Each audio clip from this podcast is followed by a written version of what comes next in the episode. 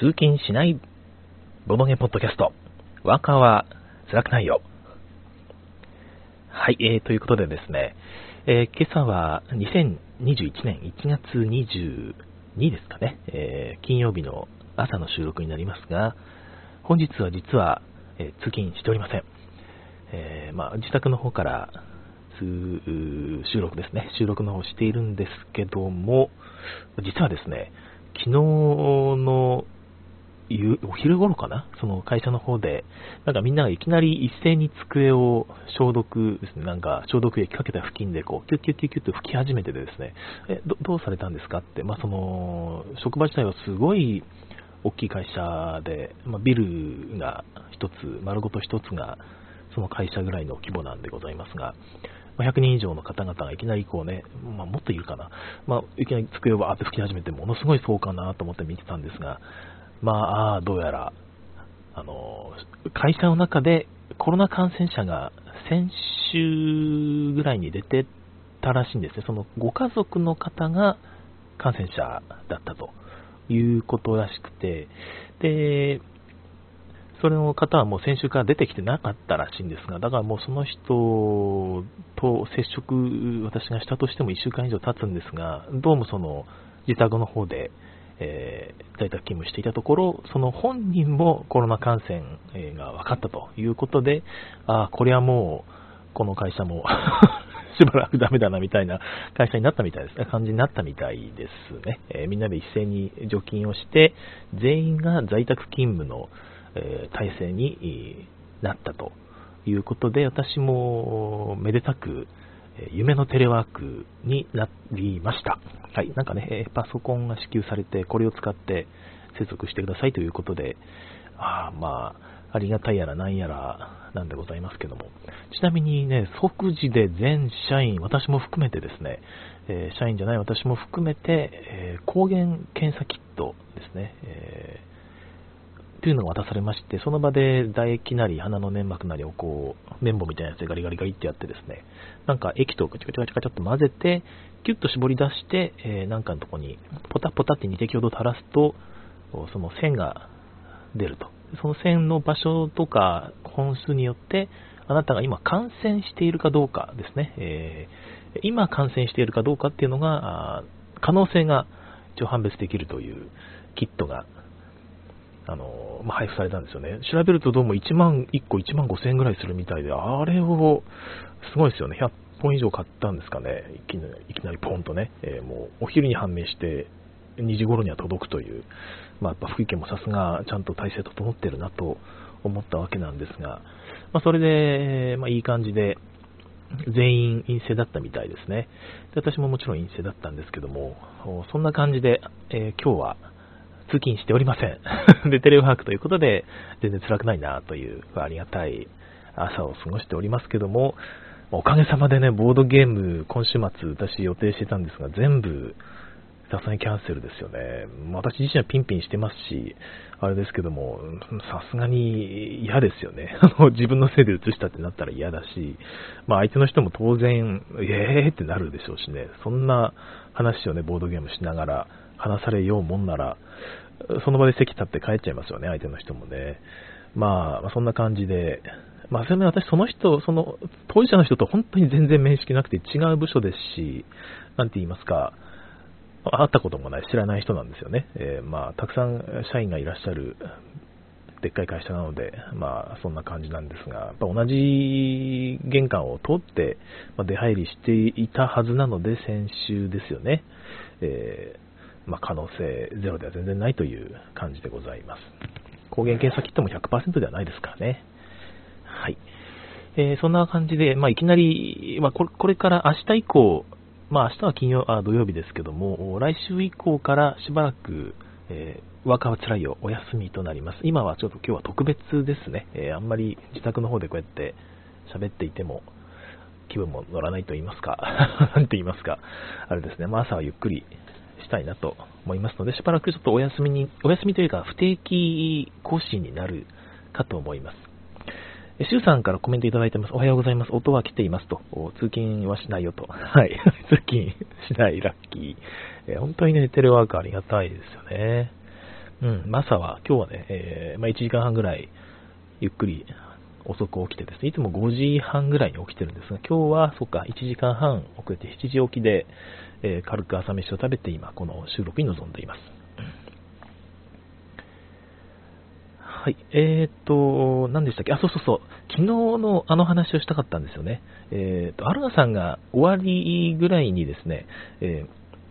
ー、タスチーの話とかされましたってコメントをいただいてて、私その時知らなかったんですけども、なんと、タスタッシーニ、タッシーニですね。タッシーニが人種差別発言をしてしまったらしいですね。えー、っと、テーブルトーク 失礼、インザワールドの方で、えー、ニュースになっていましたけども、1月18日の記事ですね。えー、ツォルキンやマルコ・ポーロの旅路などで知られるイタリアのボードゲームデザイナー、ディータシーニ氏が Facebook で、えー、のコメントで差別を用いたことが明らかになったということですね。タッシーニといえば、太陽のオベリスク、テケン、あテケンですとかね、えーまあ、あといくつか、作っているんですよね。えー、マルコ・ポーロとかまでですよね。あそこが先ほど出ましたね。トルキン、マルコ・ポーロ、テケン。私が知ってるのはその3つぐらいかな。えー、まあ、それで、なんかさ、イタリア語のサイトでインタビューを受けたと。で、その時に、なんか、インクルージョンとボードゲームというテーマですね。ちょっとよくわからないですが、まあ、そこで、差別用語、まあ、差別がテーマ、ボードゲームと差別っていう文脈でしょうかね。えー、まあ、その戦争を扱うのをちょっと避けようとか、まあ、あとは、奴隷ですよね。やっぱよく言われるのは、奴隷っていうフレーバーを入れない方がいいとかね。そういうことだと思うんですが、まあ、っていうお話があったのかなと勝手に想像してますが、そのタッシーニ氏が言うには、差別は言葉自体ではない。文脈から起こるんだと。その会話の流れ的なものから差別が起こるのであって、えー、言葉自体が差別になるわけではないんだよという言い方をしたらしいんですよね。その時の例として、自分はそのアフリカ人の友人がいるけども、その友人にネグロって呼んでるけども、抗議されたことはないとしたということらしいです。ネグロって言ったらまあ黒人差別用語ですから、もちろん良くないですよね。で、まあ、その、本人から抗議されてないとか、なんて言いますか、あれですよね、その仲が良いんですかね。その気軽に、ちょっとしたジョークとして言ってるのかにしても、私はちょっとありえないとは思うんですけども、そんな呼び方。たとえ相手が抗議しないとしても、冗談だとしても、本人が信愛を表すためにね、使っていたとしても、まあちょっとありえないし、私自身もタシーニ氏に対してね、ああ、そうか、そういう人かっていう風な感情を抱いてしまったわけなんですが、まあ、まあ、その、手券を販売しているボードダイスっていう出版社の方は、それが意図的であろうがなかろうが、それは新差別発言だということで、えまあ、契約、まあ、現在の契約は履行していくんですけども、今後はもう、もう即時中断と。今後の政策は即時中断ということになったみたいです。いや、残念ですね。まあ、残念、残念という言い方はあれですけどもね。まあなんか、せっかく有能な、注目されるデザイナーさんが、こういう形で、えー、まあ、沈んでいくといいますか、作品が発表できなくなるというのは、まあ、ちょっと残念なところですが、まあ、仕方ないところはあるかな。まあ、一応、ご本人は、えー、ま、イタリア語のコメントが英語に翻訳された時に生じた問題であるということですね。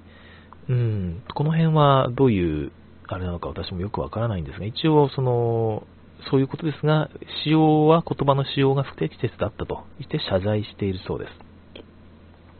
ネット上ではこの発言が差別的であったかどうかに賛否両論が起こっているらしいんですが、賛同者がいるんですかね？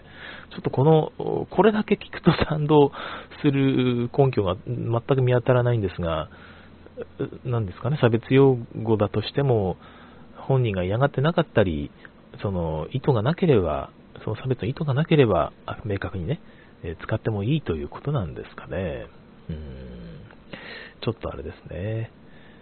他のボードゲーム出版社が今のところ同調してるわけじゃないみたいなんですが、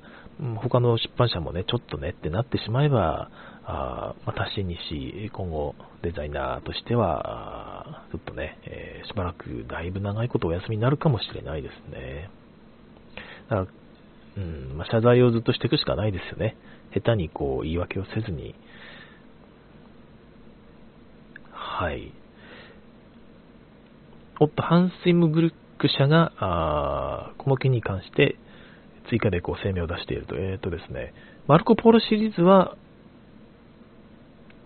今後再販も直販もしない。おー、なんと。はい。で、今後タッシーニシの作品も制作して、ん？制作しないということですね。まあ、市場にある分については、小売店の負担を考えて回収はしませんけども、これは何ですかね、在庫、在庫を持っているけどもってことですかね。ハンセムグルック社自身も在庫を持っているんだが、それに関しても直販もしないと言ってますから、再販も直販もしないという言い方なので、マグロポールはこれで終わりなんですね。うーん。いやー、ちょっと残念ですけども。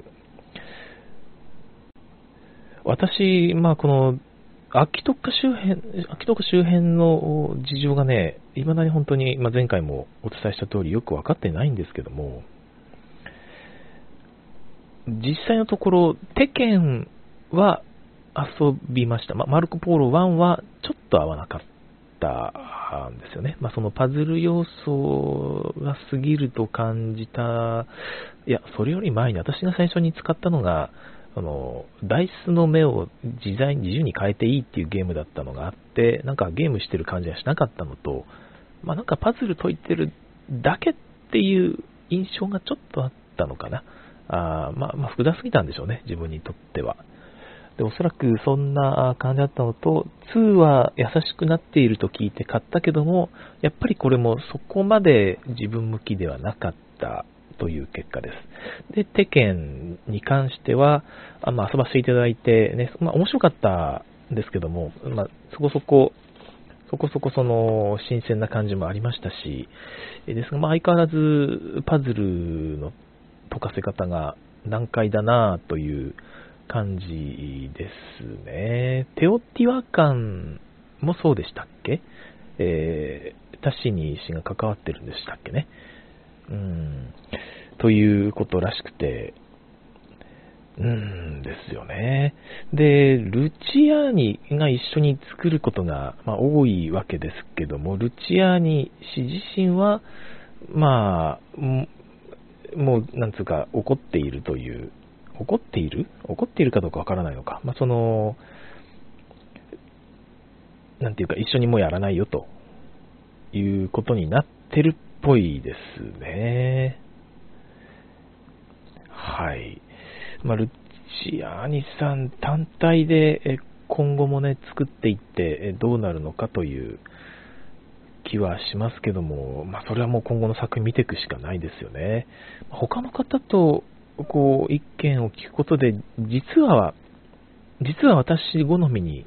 ゲームが変わっていく可能性もあるんですよね。その、これまでのタッシーニ氏が関わった作品全部に共通するのは、私にとってはトゥーマッチだと。そのパズル要素がトゥーマッチだっていうことなので、一体、タッシーニ氏がどういう風な方向にね、そのパズルの方向に向くような、あ調整、まあ、口出しという言い方もあれですけど、そういう方向に舵取りをしていた人だったのであれば、これによって、ちょっとひょっとしたら私好みの方向に変わっていくかもしれないですよね。えーと、他の、まあ、ツォルキン？ツォルキンか。ツォルキンもそうなんです。ああ、でもツォルキン好きですね。まあ、あれも正直なところ、ちょっとトゥーマッチ感は少しあるんですが、あれは資源の数がそんなにめちゃくちゃ多いわけじゃないのと、その戦略によって、ある程度無視していい資源とかもあるじゃないですか。ドクロをもじゃあ別にそんな重視しない戦略だから今回考えないでおこうみたいなこともあったりするので、私にとってはツルキンギリギリ OK なんですよね。あれぐらいまで下がるとありがたいな。逆にね、あのパズル予想もりもりの方向に舵取りされたりするかもしれないんですけども。うんえー、っと、あ、と、シュウさんからコメント。マルコ・ポーロとかプレミアついて転売ヤーの餌食になりそうで。そうですよね。アークライトさんどうするんでしょうかね。よく考えたら。まだ、あの、声明とか出されてないんでしょうかね。マルコ・ポーロはもうプレミア、もう売ってないんでしたっけね？プレマルコ・ポーロ自体。本当に伝説のゲームになっていきそうですよね。私も、なんかそう言われると買いたいなって気もしないではないんですが、まあ、まあまあやらないかな。マルコ・ポーロ2、とりあえずこれ手放そうかなと思ったんですが、一応売らないで持っていようかなぐらいの感覚でしょうか。アルナさん、おはドデリドということで、おはドデリド、毎回ありがとうございます。えー、タス、タスチ、タスチーに、一応この、テーブルトークイン、テーブル、テーブルゲームインザワールドですね。テーブルトークインザワールド、全然違うサイトになっちゃう。えー、テーブルゲームインザワールドさんではタッシーニという表現になってます。サシスセソの死で、えー、タッシーニ、タ、タスのスもなくてタッシーニという表現なので、私も、ま、タッシーニと表現しようかなと思いますが、別に正解があるわけじゃないので、タッチーニでも何でも大丈夫だとは思います。妄想ゲームさん、おはようございますということで、おはようございます。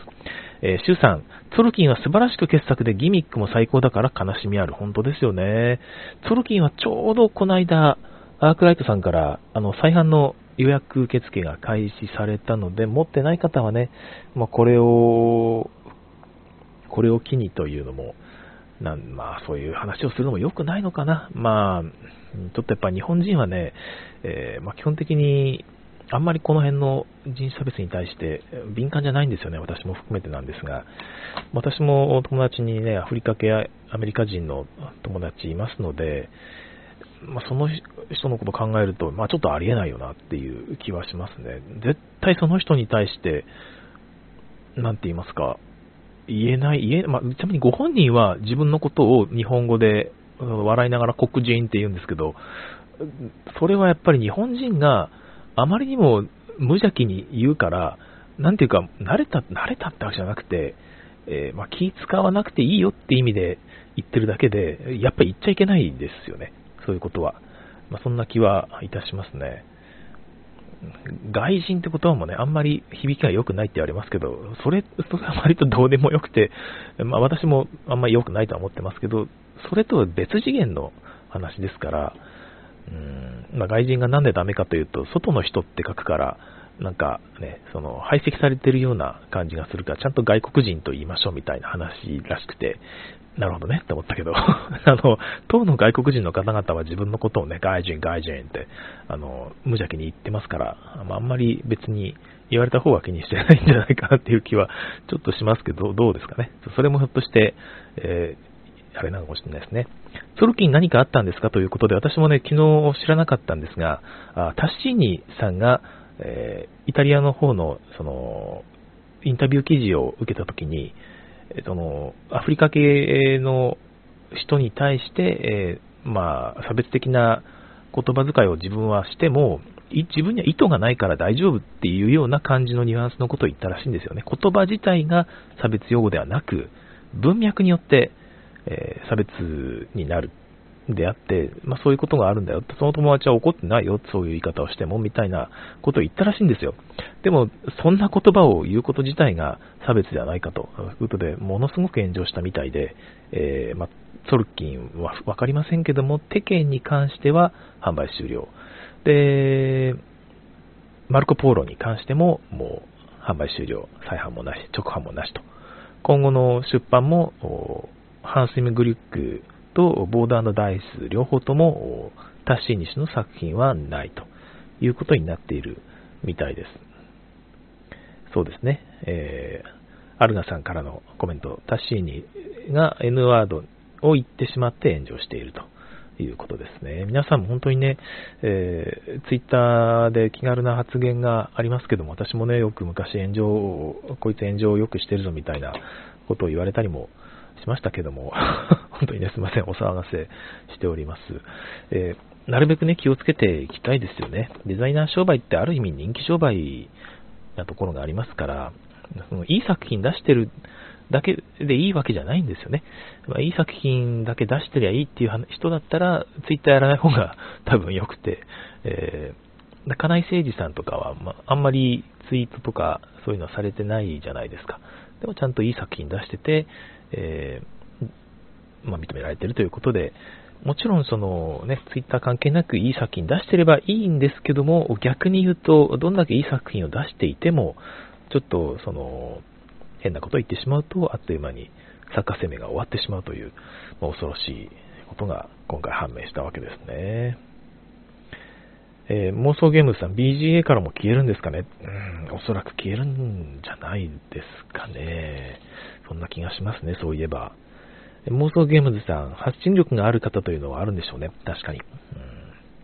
はい。ということで、えー、まあ、この話、まあ、まだいくらでも続けていただいて、コメントの方ではね、大丈夫ですが、せっかくなので、昨日お約束したロデリドエクストリームの話をして今日は終わりたいと思います。ロデリド皆さんご存知ですかね？やったことない方いらっしゃいますかね？その、ロデリドっていうのは、あれですね、えー、極利ポーカーとか、えー、っと、何でしたっけ、えー、早取りのやつ、コマを早取りするやつ、パッと名前が出てこない、お化けキャッチですね、とかを作られているジャック・ゼメさんですね。ジャック・ゼメの作品はまあもう外れがないので、ジャック・ゼメと見たら買えばいいんじゃないかと私は思ってるんですけども、このドデリドというゲームも私見たときに、うーん、なんか、ドイツのその SDJ の推薦リストに上がったらしいんですよ。ノミネートではなく、推薦リストに入っていたということで、ちょっと注目したんですが、まあ、よくわかんない名前のゲームだし、まあ、買わないでおこうかなと思っていたら、ジャック・ゼメって書いてあったんで、じゃあ、買おうかな、という感じですよ。で、買ってみて遊んだらですね、いやー、すんごく面白くてですね、えー、もうなんとか私のボードゲーム、私がボードゲーム遊ぶときのほぼ定番になりつつあります。別に毎回遊んだりはしないんですが、はい。ジャンルとしては、えー、パターンマッチングですね。パターンマッチングというメカニクスと言いますか、ジャンルと言いますか、絵の組み合わせの中から視覚的にえ答えを見つけ出すと、なるべく早くというパターンのゲームですね。まあ、こういうゲームいっぱいありますよね。えセットですとか、ああとは、うんと、あれだ、名前が出てこないぞ。あと、スポットイット、あ、ドブルですね。ドブルとかですね。そういう系統のゲームがパターンマッチングと言われているゲームです。でドデリドはあのミスを誘発するようなルールになっているために間違うですね、えー、熟練しても間違うと。ある程度熟練はするんだけど、熟全員熟練していたとしても間違うし、えー、楽には絶対ならないですね。簡単に答えがわかるようになるまではなかなかならないスピード勝負というのが盛り込まれているルールです。えー、場に、まあ、まずドデリドのルールから言うんですが、まあ、場にいろんな動物が書かれた、一つの動物が何種類かの色で、えー書かれているんですが、まあ、カード1枚にはある動物が何かの色で書かれているという感じです。それを1枚山の札からめくって場に出す。で、もう1枚めくって、えー、その隣に出すと。2枚目ですね。で、もう1枚めくって、さらに3枚目を出すと。この状態で、えこの3枚の組み合わせから答えをパッと見つけ出すんですね。どういうものかというと、同じ色が複数あったら、その色を言います。ピンクみたいな感じで。で、同じ動物が複数あった場合もその動物の名前を言います。シマウマとかね、言うんですね。で、これ動物の数が2枚か3枚かってあるじゃないですか。それは関係なく、一番多い動物か一番多い色ですね。えー、全部同じ色でシマウマが2つ、猿が1匹だったら、それはピンクが答えです。でも、時々、そのシマウマが2頭、猿が1頭、でも、色が、ピンクが2つ、あと黄色みたいな状態になるときあるじゃないですか。その時は、黄色って言えばいいのか、シマウマって言えばいいのか、どっちっていう迷いますよね。この時は、ドデリドって言います。はい。これが難しいんですよね。まあ、全部同じ動物で全部同じ色でも、それはやっぱり33なので、色で、色が3つ、動物が3つ。この時も、どっちが、あの、言っていいかわかんないから、ドデリドって言います。で、まあ、これだけだったら、まだ、まあ、すでにね、えーってめんどくさそうわけわかんねえってなってる人もいると思うんですが、これだけだったらまだ言えるんですよね。えー、で、その、それ以外にもさらにあって、亀が書かれていたらですね、その都度、おう、おうって言わなきゃいけないですね。あの、おうっていうのは亀1匹に対しておうって言わなきゃいけない。亀が2匹出てたら、おう、おう、亀みたいな感じで言わなきゃいけないという感じなんですが、その亀が出てないときは、おうって言っちゃいけないんですよ。その、どういうことかというと、おうっていうのは、結局、日本人もそうですけど、えーと考えるときに、えーととか、うーんって言うじゃないですか。あれなんですよ。あれが、えー、あれを言っちゃいけないとか言わなきゃいけないみたいにしてるので、亀が出てない時に、えー、ピンクって言ったら、あ、今、えーって言ったからダメとなる。ということです。これはね、あの、亀は、うんと言うという意味ではなく、亀は、うーんっていうその、考える時の言葉を言うというルールだと私は理解しているので、えー、皆さんもね、そういう風にやると、よりいやらしくなる。えー、今のダメなのって、ね、初めてプレイする人にやると泣いちゃうんですけども、えー、そんな感じのゲームです。で、さらに、あの、まだあるんですけど、ワニが出てくるとですね、えー、ワニは一斉にワニを手で覆い隠す、全員が。自分の手番じゃなくてもですね、今の言ったのはめくった人がやるんですが、あめくってない人も一斉にやって、えー、一番遅かった人があ場のカード全部引き取るというやつあちなみに間違うと場のカード全部引き取りになるので、えー、もしくはワニの時は最後の人が引き取る引き取ったカードが多い人が負けという感じですね、まあ、実際はあの全員が等しい山を持って暇札を持ってなくしたら勝ちミスすると場のカード全部回収して山札の下に入れて誰かがなくすまでやるってやるんですけどまあ終わらないので、えー、私の場合は山札がなくなるまでやって、えー、ミスを何枚引き取ったかで、えー、ゲームやってますけども。はい、でドドリドドデリドエクストリームは何が変わったかというとですね、えほぼ大体一緒なんですが場に4枚出しますで、え4枚でやるとですね、ドデリドができるパターンっていうのが、さっき3枚だと、動物2に対して色2っていうパターンと、動物も色も全部3枚ずつ全部同じカードという2パターンありましたよね。ドデリドができる条件が。4だとそれが2枚、3枚でできるパターン、4枚できるパターン、それぞれあります。はい、これをドデリドとまた違う言葉で言わなきゃいけないんですね。2枚でドデリド状態になったらドドって言ってください。えー、3枚の場合はドデリド。4枚で、えドデリドができたらディディリディっていうんですね。ドド、ドデリド、ディディリディみたいな感じでございますよ。だからこれがもう本当わけわからない感じになってる気がしますね。えー、回ってる気がしますけど、やったらすごく面白かったですね。ドドドみたいな。ディディリディってね。ディディリディって言えた瞬間だって全員から拍手ですよ。おーみたいな。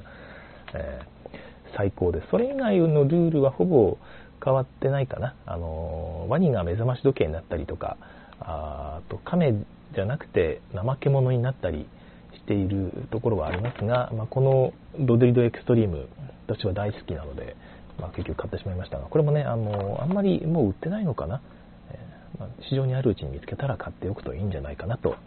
思います。えー、っと、あ、しゅ、ん？